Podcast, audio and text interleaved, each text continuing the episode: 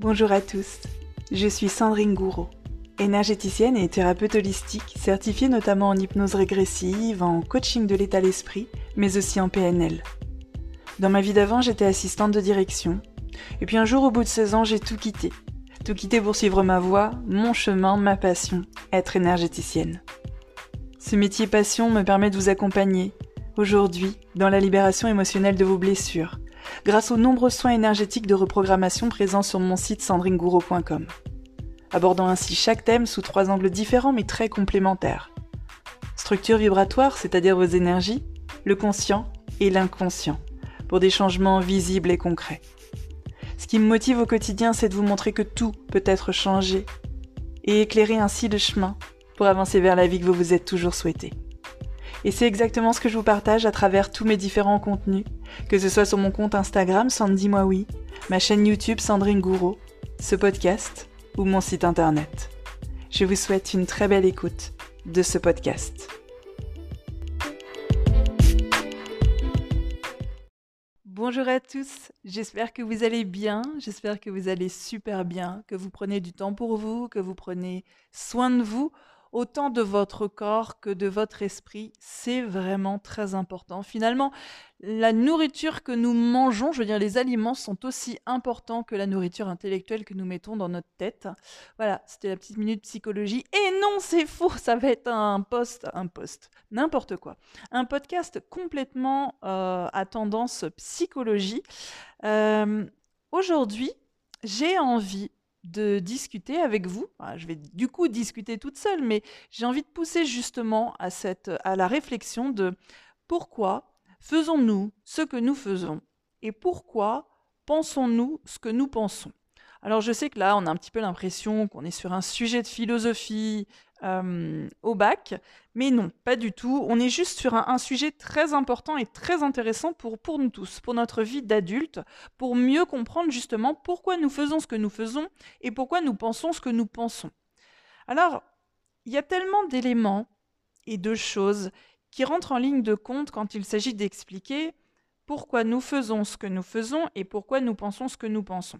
Parce que finalement, il est impossible à chaque fois d'avoir euh, la totalité des tenants et des aboutissants quand nous décidons quelque chose, quand on prend une décision, quand on fait un choix, quand on pense une chose plutôt qu'une autre, quand on agit d'une certaine manière plutôt que d'une autre. C'est quelque chose qui a été beaucoup étudié en psychologie, c'est quelque chose que moi, à titre personnel, j'ai beaucoup étudié, et où on a pu mettre en lumière des débuts de réponses pour nous éclairer sur ce sujet. Alors déjà, dans un premier temps, il faut savoir que nous ne sommes pas toujours conscients de pourquoi nous faisons ce que nous faisons et pourquoi nous pensons ce que nous pensons. Ça, probablement que vous le, vous le savez. Euh, je pense que vous avez au moins un exemple qui devrait venir euh, quasi euh, instantanément dans votre tête. Vous avez déjà un jour pris une décision, vous n'avez pas trop compris pourquoi vous avez choisi ça ou pourquoi vous avez pensé telle chose. Alors, on a une partie de notre cerveau, on peut lui donner un nom scientifique, hein, mais moi je préfère le nom ego. Alors je ne connais pas le nom scientifique du pendant de l'ego, mais voilà, l'ego. On a une partie dans notre tête qui s'appelle l'ego, qui nous pousse à croire que nous prenons des décisions rationnelles grâce au fameux calcul bénéfice-risque. Je pense que vous avez, euh, vous avez dû entendre dernièrement énoncer pas mal ce principe de bénéfice-risque. Euh, et peu importe la situation, c'est-à-dire que pour prendre ma décision, je réfléchis au fait que si je prends le chemin numéro 1, ça va m'apporter un tel pourcentage de bénéfices. On peut parfois même euh, les énumérer parce qu'on en a un peu conscience. Et tel pourcentage de risques. On peut aussi les énumérer, si on les connaît, bien évidemment. Ensuite, on passe au chemin numéro 2 et on évalue encore les risques euh, et les bénéfices. Et ça, même si on n'en a pas conscience. C'est quelque chose qui se fait dans notre esprit, le fait de calculer à chaque fois, c'est systématique, la fameuse balance bénéfice-risque. C'est vraiment le, socle, le ciment, euh, j'ai pas d'autres mots, mais ça voulait dire exactement la même chose, de nos prises de décision et de nos poses d'action et, voilà, et de nos choix. Et notre ego, justement, il nous pousse à croire qu'à chaque fois qu'on prend une décision, c'est qu'on a bien et clairement évaluer les risques et bénéfices, mais de manière consciente. Donc je vous disais tout à l'heure, ça se fait de manière consciente ou inconsciente, mais notre ego, lui, va nous pousser à croire que cela aura été fait en conscience, c'est-à-dire qu'on a parfaitement évalué les risques et les bénéfices et qu'on a donc conscience des risques et des bénéfices, des risques que l'on encourt et des bénéfices qu'on a à gagner. Alors, seulement si je vous dis que c'est notre ego qui nous fait croire ça, c'est donc que dans la pratique, c'est pas du tout comme ça que ça se passe. C'est pas tout à fait aussi simple qu'un calcul bénéfice-risque pour faire ce que nous faisons et penser ce que nous pensons. Si devant nous, on a un choix compliqué à faire, une décision compliquée à prendre, eh bien c'est humain. Notre cerveau aura tendance à prendre des raccourcis à chaque fois. Ça s'appelle un heuristique, c'est-à-dire que c'est un raccourci dans notre cerveau. Notre cerveau, lui, il est assez simple. Il est programmé pour aller au plus simple. Et si on lui pose une question compliquée ou qu'on le place devant un choix compliqué, eh bien, il va chercher le chemin le plus simple. La manière la plus simple d'y répondre, ou en tout cas d'y apporter une réponse. Alors, comme je prends jamais de notes et que je fais tout de tête, je ne me souviens plus du nom de la personne, mais c'est pas très très grave là maintenant tout de suite pour le podcast. Donc de la personne qui avait mis ça en évidence, je me souviens juste qu'il a eu un, prix Nobel euh, d'économie pour ses travaux. Et ils étaient deux, mais il y en a un qui est décédé à la fin et il y a que lui qui a eu le, prix Nobel d'économie. Voilà, ça je m'en souviens. Et euh, pour ces travaux, donc qui ont démontré que l'être humain n'est absolument pas rationnel dans la manière qu'il a d'agir, de prendre des décisions, de faire des choix ou de penser ce qu'il pense. Alors finalement, la question, pourquoi faisons-nous ce que nous faisons? Pourquoi prenons-nous telle décision plutôt qu'une autre? Pourquoi faisons-nous ce choix-là plutôt qu'un autre choix? Pourquoi prenons-nous le chemin numéro 1, tiens, plutôt que le chemin numéro 2, 3, 4, 5, 6 ou 7 est-ce que quand on choisit le chemin numéro 4, tiens, le 4, c'est parce que le chemin 4 semble le mieux nous correspondre? Eh bien non. Eh bien non, absolument pas. Parce que ça, ça serait un choix parfaitement rationnel. Ce que nous ne sommes pas, souvenez-vous, selon les travaux de la personne dont je ne me souviens plus du nom, qui a eu son prix Nobel d'économie. Et non, nos décisions, nos choix, donc nos pensées, euh, ne sont absolument pas basés sur des choses rationnelles. Non, typiquement, pourquoi est-ce qu'on va choisir, on a dit, le chemin numéro 4 plutôt qu'un autre? Eh bien, on va prendre le chemin numéro 4 parce que, tout comme l'expérience de H, je ne sais pas si vous connaissez cette expérience, donc c'est l'expérience de H qui nous l'avait démontré, c'est le chemin que beaucoup empruntent ou ont emprunté avant nous. Donc pour rappel, l'expérience de H, c'est A-S-C H, et pas H euh, comme la série. Euh, c'est une expérience, je pense que vous pouvez la trouver sur YouTube hein, en, tapant, et je crois que je l'avais partagée aussi en story Instagram. C'est une expérience qui démontre à quel point c'est difficile pour nous, êtres humains, de s'opposer à une majorité, même si on sait qu'elle a tort, même si on sait que c'est pas le bon chemin, et même si on sait que ça va à l'encontre de ce que l'on aurait choisi tout seul. Donc là, ça nous montre déjà que prendre une décision, c'est souvent lié au contexte environnemental, c'est-à-dire euh, le contexte dans lequel on évolue, ce qui veut dire donc aux autres. Mais on va également avoir tendance à choisir le chemin, donc toujours numéro 4, plutôt qu'un autre, parce que nos parents ont déjà choisi le chemin numéro 4 mais aussi parce que c'est peut-être le chemin dont on est le plus proche, géographiquement parlant. Il voilà, les, chemins sont disposés, le chemin numéro 4, on avait juste à faire un pas, et c'était la solution la plus facile. Euh, il y avait moins d'efforts à faire pour s'y rendre. Mais peut-être aussi tout simplement parce qu'on aime le chiffre 4. Souvenez-vous, on est des êtres complètement irrationnels. Peut-être parce qu'à l'entrée de ce chemin numéro 4, il y a des fleurs roses et qu'en plus le rose c'est notre couleur préférée, ou alors qu'on adore la, fameuse fleur euh, rose qui est à l'entrée. Ou encore pour quelque chose qui s'appelle le principe de l'infusion, c'est-à-dire euh, il y a une personne que vous aimez bien, que vous estimez, qui prend le chemin numéro 4 avant vous. Et là, la sympathie que vous avez pour la personne s'infuse et se confond complètement sur le chemin et donc sur votre décision. Mais vous savez quoi, on peut également choisir le chemin numéro 4.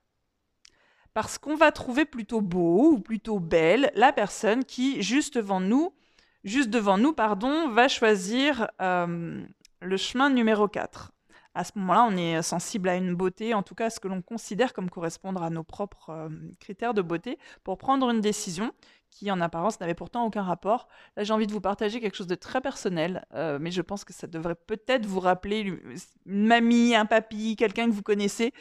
Euh, moi, je me souviens que ma grand-mère, elle votait pour le, président de la République à chaque fois pour celui qu'elle trouvait beau. Voilà, ça n'a, ce n'est pas absolument pas rationnel. Elle votait pour celui qu'elle qu'elle estimait être beau mec. Je cite. Ma mamie votait pour celui qu'elle trouvait être beau mec. Euh, mais en vrai, je connaissais énormément de gens qui étaient comme ça, mais ça semblait appartenir plutôt à une tranche d'âge. Peut-être que ça va vous rappeler quelqu'un de votre famille. Alors peut-être vous aussi.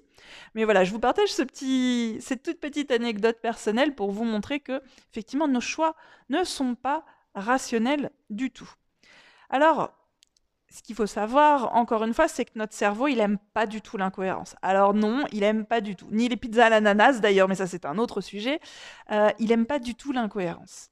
Et il cherche, enfin c'est son travail en tout cas, il cherche à, remettre les choses en cohérence. Parce que sinon on deviendrait fou, si les choses n'étaient pas euh, cohérentes dans notre tête en tout cas. Donc il cherche à remettre les choses en cohérence quasiment en permanence. En activant donc cette partie de nous qu'on appelle l'ego, pour nous faire croire que la décision que nous venons de prendre était parfaitement cohérente. Euh, on avait bien évalué la fameuse balance bénéfice-risque hein, dont je vous ai parlé il y a quelques minutes, en nous masquant donc la véritable raison pour laquelle nous avons pris cette décision sur le moment. Donc l'ego nous fait passer notre, euh, notre choix irrationnel pour un choix rationnel. Alors si je vous raconte tout ça aujourd'hui, euh, c'est pas du tout un podcast sponsorisé par Doliprane pour vous donner mal à la tête. J'ai conscience que j'ai même dû parler vite à un moment, mais comme, comme je note rien et que tout sort de ma tête, justement, parfois, je veux surtout pas oublier quelque chose que j'ai envie de vous dire mais vous pouvez vous l'écouter plusieurs fois hein, si ça vous a semblé un petit, peu, euh, un petit peu rapide. Il y avait beaucoup de notions, mais c'est très très intéressant. Donc comme je vous disais, bon, aujourd'hui, c'était pas sponsorisé par Doliprane, je voulais pas du tout vous donner mal à la tête, et je m'en excuse par avance. Si à un moment donné, vous avez haussé les yeux, vous avez dit euh, j'ai pas tout compris. Non, le podcast aujourd'hui, c'était juste pour faire quelque chose que j'adore, c'est-à-dire pousser au questionnement. Pousser à se poser des questions justement sur pourquoi je fais ce que je fais. Pourquoi je pense ce que je pense? Partant du principe que notre vie d'aujourd'hui, à l'instant T, là, vous aujourd'hui, vous êtes le résultat, la somme complète et parfaite de toutes les décisions que vous avez prises jusqu'ici. Et ça peut être intéressant de se demander si toutes les décisions qu'on a prises jusqu'ici, pour justement euh, être la personne que nous sommes aujourd'hui, avoir la vie que nous avons aujourd'hui, si toutes les décisions que nous avons prises aujourd'hui ont été, ont, été faites, ont été prises pour de bonnes raisons et pour notre plus grand bien et surtout dans notre plus grand intérêt. Le but de ce podcast aujourd'hui, c'est vraiment juste de pousser à la réflexion. Pour peut-être qui sait à partir d'aujourd'hui, allez, demain, dans une semaine, dans un mois ou peut-être dans un an, de toute façon, il n'est jamais trop tard. Euh, prendre des décisions d'une autre manière, faire des choix différents, prendre des décisions différentes, pour vivre des choses différentes et avoir ainsi une vie différente. Parce que je crois que c'est Einstein qui disait que la définition même de la folie, c'est de continuer à faire exactement la même chose et de s'attendre à ce que le résultat soit différent. Je n'ai pas noté et j'espère que je ne l'ai pas écorché du tout. Voilà, merci, merci du fond de mon cœur euh, d'avoir libéré ce temps pour écouter ce podcast. J'essaie volontairement de les faire plus courts maintenant, je ne veux pas vous prendre tout votre temps. Euh, les podcasts, c'est vraiment un support extraordinaire pour avancer dans sa vie et, j'adore les faire, j'adore vous partager des choses que j'ai pu étudier par le passé, que j'ai pu apprendre et que, et que j'espère de tout mon cœur vous apporter en termes d'informations utiles pour vous aider à avancer dans votre vie. Alors aujourd'hui, merci beaucoup du temps que vous avez pris à écouter ce podcast. Merci beaucoup du temps que vous prenez justement à écouter ces podcasts depuis le début. C'est juste énorme le nombre que vous êtes aujourd'hui à écouter les podcasts. C'est un truc de, fou en fait. Vous êtes mais tellement nombreux. On est à presque 50 000 personnes uniques auditeur unique, toute plateforme confondue, qui écoute le podcast aujourd'hui et je, vous en suis mais euh, extrêmement reconnaissante. Vous savez, finalement, c'est comme ça qu'on éveille le monde et qu'on propage des, belles choses. C'est euh, c'est un à la fois. C'est un à la fois et, euh, et on apporte des choses. Et je vous apporte peut-être quelque chose aujourd'hui. Et aujourd'hui ou demain, c'est vous qui allez apporter quelque chose à une autre personne. Et c'est comme ça qu'on propage les belles choses, le bonheur, le bien-être, le développement personnel, le développement de soi. Donc voilà. Merci beaucoup pour tout ça. Finalement, ma petite fin de podcast va être aussi longue que le podcast si ça continue. Merci beaucoup d'avoir été avec moi aujourd'hui. Merci de m'avoir écouté. Je vous souhaite de merveilleuses choses. Questionnez tout. Remettez tout en question. Je vous souhaite de merveilleuses choses et à très bientôt.